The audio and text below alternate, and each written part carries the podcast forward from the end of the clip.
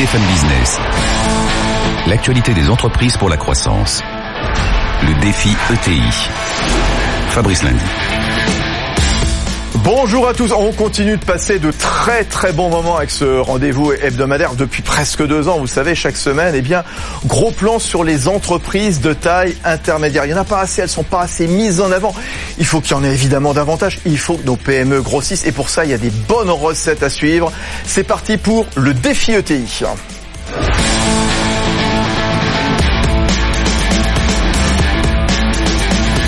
Des recettes gagnantes qu'on met en permanence en avant à l'occasion de ce dixième anniversaire des ETI. Et d'ailleurs, vous le savez, hein, plusieurs d'entre elles seront récompensées à l'occasion du Grand Prix BFM Business Palatine des ETI. Notez bien, je vous le rappelle, évidemment, le lundi 3 décembre à 20h depuis le studio Gabriel à Paris. Oui, euh, des recettes aussi pour épouser les, les dernières tendances euh, du moment.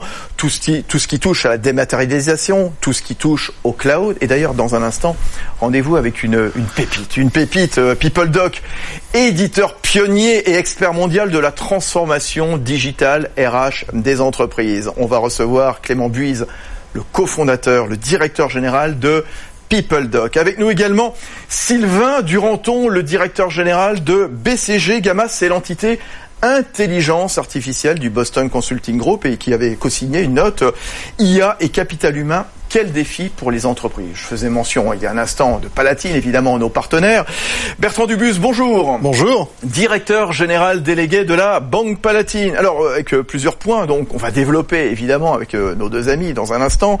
Quand on évoque la digitalisation des fonctions RH, dématérialisation, cloud, je le disais, ça pose deux types de questions. D'abord, comment préparer? Voilà la question de la préparation des collaborateurs, du, du DRH ou de la DRH, peu importe. Comment faire accepter ces nouveaux modes gestion alors, la digitalisation, euh, c'est un thème extrêmement large et, et la digitalisation des RH euh, en fait partie. Euh, en tant que banque, on est aussi d'abord une, une, ETI et on est particulièrement concerné par, par ce point-là. Donc, je vous répondrai sur un, sur un plan plus large on est concerné par la digitalisation de nos clients. Euh, cette digitalisation, elle permet euh, d'affronter euh, mieux l'environnement économique mondial.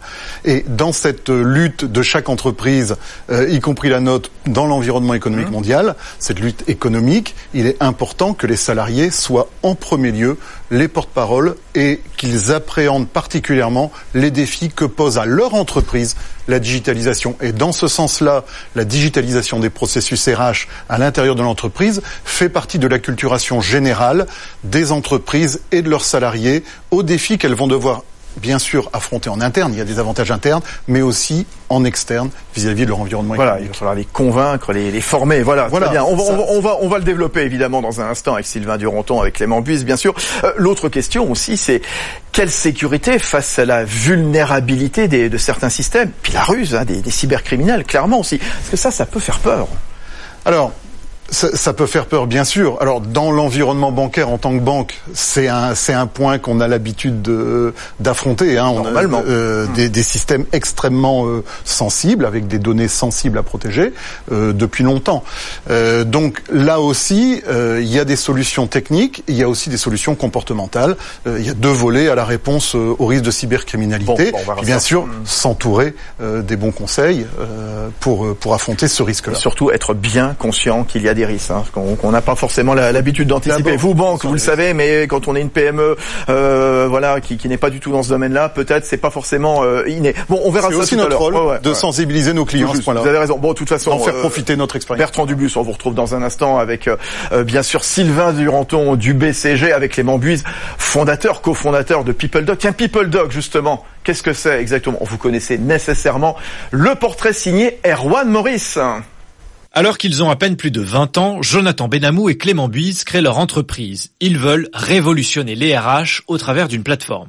L'idée est de fluidifier les processus administratifs entre RH et salariés avec des services phares comme le coffre-fort personnel qui permet à chaque salarié de retrouver instantanément ses fiches de paie et tous ses autres documents administratifs d'une simple connexion, y compris si le collaborateur change de boîte. Fluidifier mais aussi simplifier. D'un côté, les équipes des ressources humaines abandonnent de nombreuses actions répétitives et manuelles et peuvent alors se concentrer sur l'accompagnement des collaborateurs.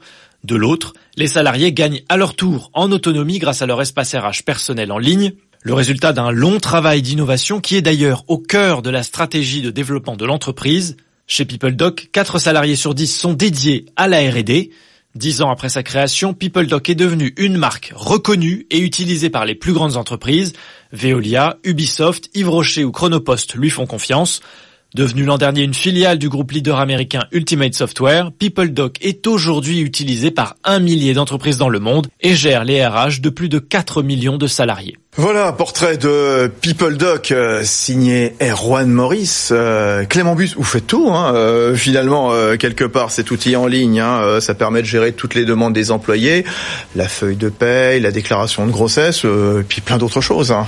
On fait, on fait beaucoup de choses. En fait, euh, PeopleLock, euh, c'est un outil qui vient en, en complément des outils traditionnels RH de, de, de, calcul de la paye, de gestion des temps, donc des SIRH.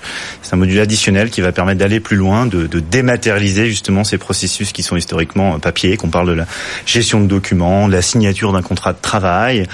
Ça remplace le papier, mais pas que. Ça remplace aussi peut-être les emails, les appels téléphoniques aussi. Hein en fait, bah merci, merci de dire ça parce que justement, quand on parle de dématérialisation, on a ce réflexe d'opposer le, le papier au processus digital. C'est faux. C'est faux. En fait, on vient apporter un outil qui répond mieux aux besoins. En l'occurrence, euh, je vous donne un exemple. L'outil est utilisé par les centres de services partagés qui reçoivent des demandes de collaborateurs. Historiquement, on utilise des, des, des emails ou des outils non adaptés à la, aux ressources humaines. PeopleDoc vient apporter une, un outil plus en adéquation avec le besoin. Un, exemple précis, c'est vrai que les, les, feuilles de paye, hein, bon, on va dire, on connaît, parce que voilà, moi je reçois ma feuille de paye, mais c'est le hasard, hein, franchement, je ne dis pas qu'on vous a invité parce que euh, on utilise des feuilles de paye euh, PeopleDoc, mais c'est vrai que les feuilles de paye, quand on est dans une boîte, c'est long, c'est répétitif, euh, ça coûte cher peut-être en impression, en affranchissement, etc c'est un outil génial en fait cette dématérialisation. J'allais dire comment on n'y a pas pensé plus tôt. Hein Nous on est arrivé sur le marché donc en 2009-2010 avec ce, ce rapport d'étonnement. Finalement Jonathan et moi on n'avait jamais été salariés d'entreprise et on a découvert ce processus où finalement tout le calcul de la paye est lui digitalisé depuis des, depuis des années. Et à la toute fin, le réflexe était de l'imprimer, mettre sous pli, de le remettre en main à main, en se disant que c'est un acte de management. Hein. Ouais, euh, remets votre feuille de paye. Voilà. Exactement, exactement. Et en fait, euh, pas du tout. Euh, et on a tordu le coup à beaucoup de, de, de, d'idées, de préjugés en tout cas, puisque l'adoption a été immédiate de la part des collaborateurs et la simplification et donc l'adoption côté des ressources métiers évidente. Ouais. Alors, euh, est-ce qu'il faut digitaliser la fonction RH J'ai l'impression que vous allez tous me dire oui, évidemment. Sylvain Duranton, Sylvain Duranton, directeur général du BCG CAMA, c'est-à-dire l'entité intelligence artificielle du, euh, du bureau d'études, le, le, BCG. Quelle pression s'exerce aujourd'hui sur euh, les RH, sur la fonction RH Est-ce que le collaborateur, finalement, il veut pas tout simplement avoir les mêmes outils, les mêmes facultés, la simplicité, la rapidité, que ce qu'il connaît dans sa vie privée quand il va commander un livre, par exemple, sur Amazon avec son téléphone portable, par Amazon ou d'autres. Hein, je ne vais pas faire de pub, évidemment. On est en plein Black Friday. Allez-y. Si, si, tout à fait. En fait, euh, il y a une expérience consommateur qu'on a vis-à-vis de marques avec lesquelles on interagit. Et aujourd'hui, il y a beaucoup de DRH qui lancent euh, des apps qui sont en fait l'équivalent de ce qu'on peut avoir avec une chaîne hôtelière, un opérateur téléphonique. Juste pour le salarié et pour simplifier sa vie de, de salarié dans son échange avec euh, avec la DRH. Je pense aussi que on a fait une phase importante sur la digitalisation des fonctions RH autour de tout ce qui sont les sujets de productivité et de satisfaction. Il y a des, des choses spectaculaires qui ont été faites et quand on simplifie les processus, on augmente la satisfaction des utilisateurs. Je pense que Maintenant qu'on a digitalisé ces processus, on peut attaquer une phase où on va chercher de la pertinence. C'est-à-dire qu'aujourd'hui, avec les données qu'on a et qui ont été digitalisées, on est capable de mieux recruter. On est capable de repérer euh, un collaborateur qui est peut-être en risque de burn-out.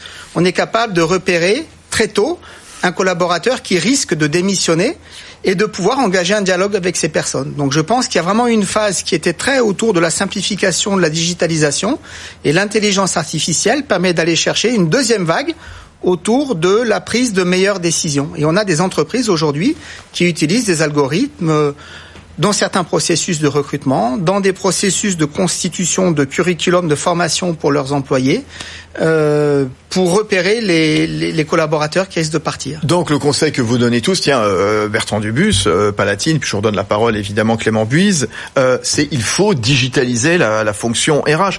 Il faut absolument le faire dans tout le process, hein, évidemment, du début jusqu'à la fin. Oui, il y a plusieurs applications. Hein. Chez nous, par exemple, les RH ont développé un chatbot de façon à, oui. à pouvoir répondre répondre de manière fluide à 90, 92% des questions que peuvent se poser les, les salariés. Ça, ça fluidifie bien entendu les, les, relations, puis ça permet de se concentrer sur les sur les sujets les plus importants. Eh ben, tout, tout juste, Clément Buise. je, je, rejoins tout, tout, de suite ce qui a été dit. C'est vrai que euh, en tant que collaborateur, je veux de l'hyper personnalisé. Oui, hein, oui, si vous êtes oui. sur Amazon, sur Facebook, en fait, l'environnement, toutes les informations qui vous sont présentées sont hyper personnalisées. Il nous connaît bien.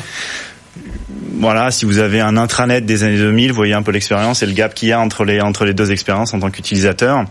Euh, L'autre enjeu, euh, c'est pour les entreprises évidemment de, de, libérer la fonction RH pour être sur des tâches à plus forte valeur ajoutée, et c'est de passer dans une relation qui est plus orientée service. On parle de plus en plus des collaborateurs comme clients internes, oui. euh, en attente finalement de ce que va leur apporter l'entreprise. Donc on, on propose des guichets de service qui sont pas juste passifs, mais qui vont proactivement proposer des choses personnalisées aux collaborateurs on te rappelle de valider ta note de frais, de faire ceci, de faire cela.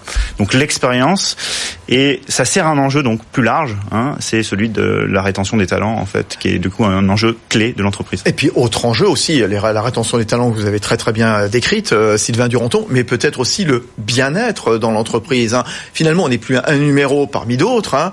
On est, voilà, on a un prénom, on a un nom, on nous connaît et on reprend les mêmes exemples. Hein. Quand on va se connecter sur le, le site d'Accor, bah, euh, Accor Hotel, il sait très bien qu'on va préférer le soleil à la neige, par exemple, ou les Maldives, par exemple, aux États-Unis. Et ben là, ça va être pareil, Clément Buise. Oui, d'ailleurs, on oppose souvent digital et humain. On ouais. dit tiens, vous allez remplacer les, les, les RH par des robots ou des choses comme ça. Qui c'est absolument important faux. ce que vous dites. Absolument ouais. L'idée, encore une fois, c'est d'automatiser les tâches administratives qui embêtent, si je puis dire, un, un peu tout le monde pour avoir plus de temps pour faire justement de la, la relation humaine euh, réelle, physique, si je puis dire. Je Sylvain Duranton. Je peux donner un exemple là-dessus, hein, qui est que un des gros travail, hein, pour un gros travail, pardon, pour, pour une DRH, c'est d'arriver à pourvoir des, des postes. Et il y a deux phases de travail. Il y a une première phase où on se dit, ben, je crée une longue liste de collaborateurs dont je me dis peut-être qu'ils pourraient avoir le profil qui leur permettrait d'avoir d'être intéressés par ce job ou pas.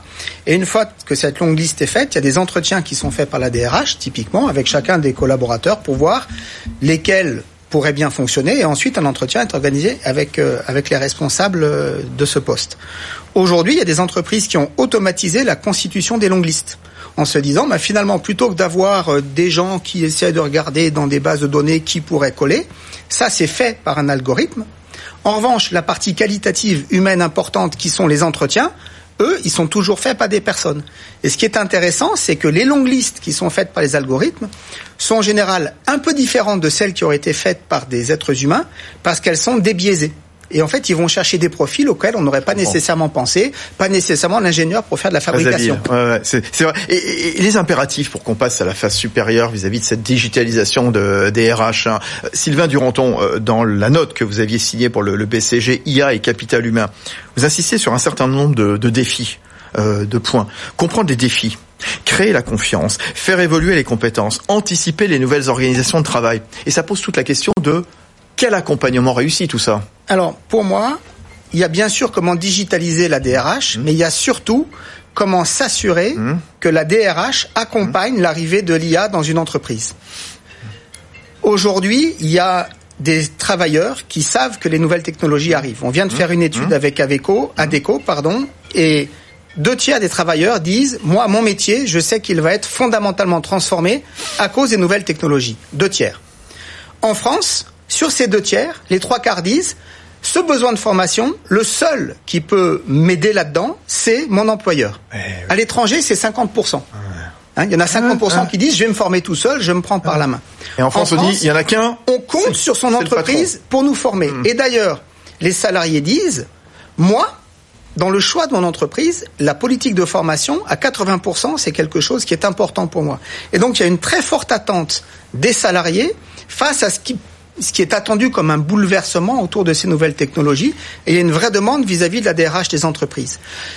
On a aussi interviewé, dans le cadre de l'étude avec Malakoff Médéric, un certain nombre de, de représentants des, des, syndicats et des organisations syndicales en France. Il y a une demande de dialogue pour dire comment est-ce que les choses vont se passer. On sait que l'IA doit arriver. Vous parliez d'acculturation tout à l'heure. L'acculturation, c'est très important. Ouais. Il y a une préparation où, quand, comment est-ce que les choses vont se déployer. Et il y a une très forte attente de dialogue. Et donc je pense qu'il y a un gros rôle des DRH sur la préparation de l'arrivée de ces nouvelles technologies dans toute l'entreprise, comme vous le disiez tout à l'heure. Oui, euh, Clément Bus, comment on prépare justement les DRH, les managers, les, les, collaborateurs, le rôle du DRH, comment adapter les organisations? La formation, c'est le point principal dont parlait Sylvain Duranton. Tout passe par là, il n'y a pas de formation, le truc ne marchera pas S'il n'y a pas de conduite du changement, ça ne marchera pas, c'est certain. Qui doit impulser la conduite du changement? Clairement, euh, donc on a beaucoup parlé de la fonction du CDO, du Chief Digital Officer dans les, dans les organisations pour nous, et on pousse beaucoup pour ça, le, voilà, le DRH doit incarner. Le DRH doit être le moteur, le catalyseur de cette transformation digitale de l'entreprise. On, on l'a vu en introduction. On se transforme de l'intérieur pour mieux se transformer dans notre corps métier, dans notre expérience et notre, la façon dont on délivre le métier à nos clients. Et, et, et finalement, le, le, RH a ce rôle euh, qui, qui, qui, est, pour le coup très très important et crucial à ce moment-là du, du, du pivot que fait l'entreprise. Maintenant, moi j'aime parler d'innovation et de pragmatique. Euh, Lorsqu'on parle de beaucoup de mots, qu'on parle d'intelligence artificielle, on fait peur. On fait peur. On crée, on crée, on crée, on crée de la peur, on crée des craintes, on crée des fantasmes. Vous avez raison, Clément Buse. Vous êtes cofondateur de PeopleDoc. Vous avez quel âge? J'ai 36 ans. 36 ans. Ok. Vous êtes euh, jeune, très bien. Bon, il y a un certain nombre de collaborateurs Oh, en même temps, je ne sais pas si c'est une question d'âge ou pas, qui peuvent douter pour des tas de raisons. Qu'est-ce que vous dites justement aux managers, aux patrons de PME, patrons, patrons de PME qui vous écoutent aujourd'hui, de dire à leur, même de leur dire à eux déjà, oui. et de dire à leurs collaborateurs, surtout, n'ayez pas peur. De communiquer, ouais. d'écouter, ouais. d'écouter. Les craintes ne sont pas là où on, on pense qu'elles sont. Ouais. Euh, vous citiez l'exemple du bulletin de paye. Vous, vous, citiez l'exemple du bulletin mmh. de paye, reviens celui-ci.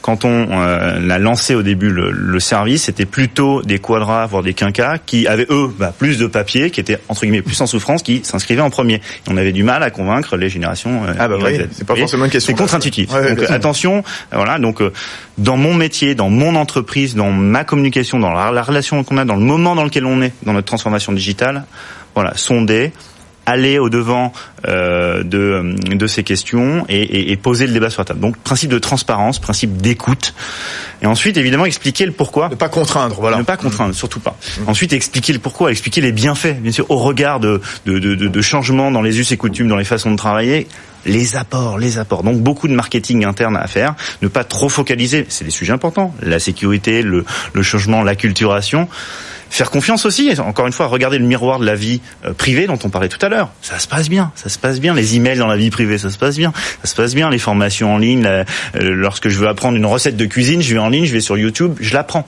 Donc, euh, ne pas sous-estimer, même si on est dans un contexte de col bleu euh, et de télétravail ou autre, se dire, voilà, mes, mes, mes collaborateurs vont avoir du mal à sauter le pas. En fait, ça se passe plutôt bien. Bertrand Dubus, Banque Palatine. Oui, bah c'est, le sujet de, de, de l'ensemble de l'accompagnement de la digitalisation de, de l'économie. Hein. Euh, alors, en, en, tant que banquier, bien sûr, nos collaborateurs euh, recherchent, ce que vous citiez tout à l'heure, hein, digital et humain. Euh, les, les, deux, les deux sont, sont très importants.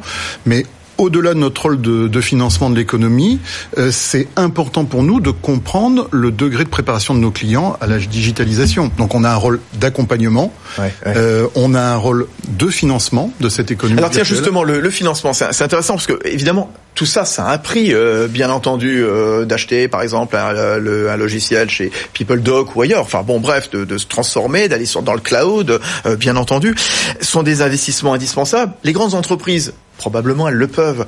Les PME, les PMI, est-ce que tout ce dont on vient de parler, finalement, c'est accessible aux PME, euh, aux futurs OTI euh, Bertrand Dubus, Banque Palatine Là, là, là, on a, on a notre premier rôle d'accompagnement, euh, c'est celui-là, accompagner les, les grandes, les PME euh, pour devenir ETI, accompagner les ETI. Mais combien ça coûte justement euh, de digitaliser, par exemple, CRH je n'ai pas, pas une idée précise du, du, du coût, mais oui, ça peut aller de quelques centimes à quelques euros par mois par salarié, par salarié. pour utiliser ah. des solutions qui sont en plateforme. Ce qui est intéressant, c'est qu'aujourd'hui, bah, on a des solutions cloud euh, en plateforme, donc on va pas payer de, de, de frais importants d'investissement au déploiement et on va plutôt linéariser en fonction du nombre de collaborateurs, du, du périmètre de l'entreprise qui est touchée, linéariser ses coûts et arriver avec des ROI, parce que je pense que c'est la question sous-jacente, euh, entre 15 et 20 entre 12 et 18 mois. Euh, alors, dans, ce domaine-là, en fait, il y a relativement peu d'investissements. Ça, marche beaucoup par abonnement, mais plus largement dans la digitalisation de, des entreprises, il y a des investissements extrêmement importants en R&D, en logiciel, et euh, on retrouve là un sujet euh, de difficulté qui est le financement de l'immatériel. ce financement de l'immatériel, les banquiers, ils ont quelquefois des habitudes de financer plutôt du matériel. C'est pour ça qu'on lance nous un prêt dédié au financement du digital, de la digitalisation de, de nos clients, euh, qui acceptent de financer de l'immatériel, par définition, ce qui est le premier point, et puis bien sûr qui acceptent un délai de retour sur investissement en, en offrant un différé en capital. Voilà. C'est dans, dans les doutes, dans, dans les craintes euh, qu'on a mises en avant, alors plutôt internes justement sur euh, voilà les craintes des collaborateurs, des managers, des DRH, tout ça. Est-ce qu'il n'y a pas aussi un revers de la médaille? C'est l'ANSI, vous savez, l'agence officielle de lutte rattachée à, à Matignon, qui le disait en début d'année c'est un très mauvais cru sur le front de la cybersécurité en France, avec de nombreuses attaques informatiques, inédites par leur ampleur, inédites par leur sophistication. Les entreprises, pas forcément toujours bien armées. Sylvain Duranton, vous à la tête de euh, l'entité euh, intelligence artificielle du BCG. Non, alors effectivement, il y a eu des cas cette année de, de piratage informatique. Maintenant, euh, il y a un effort hein, de certification de certains fournisseurs, euh, d'accès, de stockage de données, etc. Euh, sur des données ultra sensibles comme les données de santé personnelle, qui mmh. sont probablement ce qui est le plus sensible. Mmh. Euh, en France, il y a une certification qui a été donnée sur certains hébergeurs de données. Et à un moment donné, je pense que pour les ETI, ce qui est très important, c'est d'arriver à naviguer et de choisir des partenaires, euh, des partenaires de confiance. Et vous qui avez euh, plusieurs millions de, je veux dire de, de, salariés en gestion et qui travaillent pour de très grandes entreprises, moi je pense que c'est des choses qui sont de nature à rassurer en fait sur la réalité. Oui, mais les ruses, elles sont de plus en plus fines euh, justement pour s'attaquer aux entreprises qui n'ont peut-être pas toujours la, la conscience du danger. C'est l'enquête de l'association des directeurs financiers et des contrôleurs de, de gestion, la DFCG avec Euler Hermès. Les entreprises sont 7 sur 10 à avoir été visé par une attaque en 2017. Moins d'attaques, mais beaucoup plus efficaces. Avant, c'était un peu industriel, les pirates lançaient leurs filets. Aujourd'hui, les pirates tentent moins, mais avec un meilleur taux de, réussite, euh, justement. Est-ce que le plus dur n'est pas à venir Clément Guise, People Doc? bah, De toute façon, plus on va dématérialiser, plus il y aura de données plus évidemment le risque ou l'exposition sera là. Maintenant, il y a un point important euh, qui est que lorsqu'on arrive dans, dans, des démarches projets, qui ont été souvent d'ailleurs portées par des acteurs métiers, donc dans, le cas présent euh, des, des RH, la cellule sécurité ou la DSI est pas toujours dans la dans la boucle, si je puis dire. Et donc euh, on est nous acteurs, on est nous, je veux dire les gardiens de ça, on est, nous sommes les gens qui allons ramener et imposer ça dans une démarche projet, de, de mettre en avant ce, ce sujet-là. Maintenant, c'est un sujet qui s'adresse. Hein. Euh, nous, évidemment, comme, comme éditeurs, nous avons les, les certifications et agréments euh, dont il était question. Euh, ces certifications, d'ailleurs, sont aussi pan-européennes, voire mondiales pour certaines. Donc euh, voilà, ces sujets s'adressent. La sécurité doit pas être un, un bloquant, c'est un sujet très important. Est-ce que les, les entreprises s'imaginent bien être toujours une cible justement on dit bah non moi j'ai une PME tout ça. Mais je serai jamais attaqué. Ça va être plutôt euh, une grande compagnie aérienne une grande banque qui va être attaquée pas moi. La difficulté ça va être de lutter partout d'être sur sur des fronts de plus en plus nombreux euh, mais en, en, ça le, le, le, SaaS et le cloud est une opportunité. Puisqu'en en tant que, que PME que ETI je peux bénéficier d'une solution qui est la même que celle utilisée par un très très très grand groupe qui a des millions d'euros par an à, investir en sécurité. Donc euh, voilà, la chance c'est qu'on a des solutions certifiées, sécurisées, euh, accessibles ce qui n'était pas le cas avant. Pas le cas avant. Ah oui, euh, Sylvain Duranton, les, les, PME françaises pas suffisamment protégées. On dit qu'à peine 5% d'entre elles ont souscrit une cyberassurance. Ça, ça témoigne quand même du degré peut-être d'impréparation, peut-être d'inconscience sur l'environnement qui est tout autour de, tout autour de nous. Je pense que c'est aussi lié à ce que vous disiez sur la série noire qu'on a eue en France. Oui, Je pense que la France avait un petit peu de retard en termes de sensibilisation sur ces sujets, que la série noire a fait, moi je le vois au niveau des grandes entreprises, hein, un peu une prise de conscience, et les investissements commencent en fait à arriver au niveau des grandes entreprises sur la cybersécurité, qui est devenu un sujet beaucoup plus important. Et c'est important que les PME suivent avant elles-mêmes d'être victimes de, de, ces attaques. Bertrand Dubus hein. ah, C'est effectivement un sujet qu'on prend de plus en plus en compte. Hein. Euh, en tant que gestionnaire de, de risque, ce risque-là, est un point important qui peut menacer, euh, y compris la santé financière de, de, nos clients. On se doit de les accompagner aussi dans ce dans ce domaine-là. Euh, Clément, Clément juste, juste un mot, encore une fois, rôle du DRH, rôle du dirigeant, puisque aujourd'hui la sécurité c'est un enjeu de chaque collaborateur. Et chaque collaborateur voilà, a son la bonne parade, a accès. Donc, voilà, la bonne parade, c'est l'humain, l'humain et la vigilance. Voilà, n'oublions pas ça. C'est le collaborateur, voilà, dans une réaction euh, plus ou moins personnelle. C'est l'homme quand même qui est au cœur de la parade contre les cyberattaques. Et non pas le système. Et qu'on non pas le système. Bon ben voilà, c'était très bien. On a pu donner un certain nombre de conseils à toutes ces PME qui nous écoutent pour euh, grossir, grandir, devenir des, des ETI, des ETI qui euh, fêtent leur dixième anniversaire. Rendez-vous évidemment le lundi 3 décembre au studio Gabriel à Paris pour euh, la remise du Grand Prix des ETI BFM Business Palatine. Tiens, à propos de Palatine, merci Bertrand Dubus, directeur général délégué en charge du développement de la Banque Palatine. Sylvain Duranton, directeur général du BCG Gamma, c'est l'entité intelligence artificielle du Boston Consulting Group, auteur d'une note sur IA et capital humain. Quel défi pour les entreprises Et puis Clément Buise avec nous, cofondateur, directeur général de PeopleDoc. Le défi ETI, c'est fini. On se retrouve vite en cette année donc de dixième anniversaire. Euh, je vous le disais, la semaine prochaine, on va mettre le feu. On va mettre le feu une nouvelle fois dans le défi ETI avec DEF qui propose des solutions anti-incendie. Bonne semaine. BFM Business, le défi ETI, l'actualité des entreprises pour la croissance.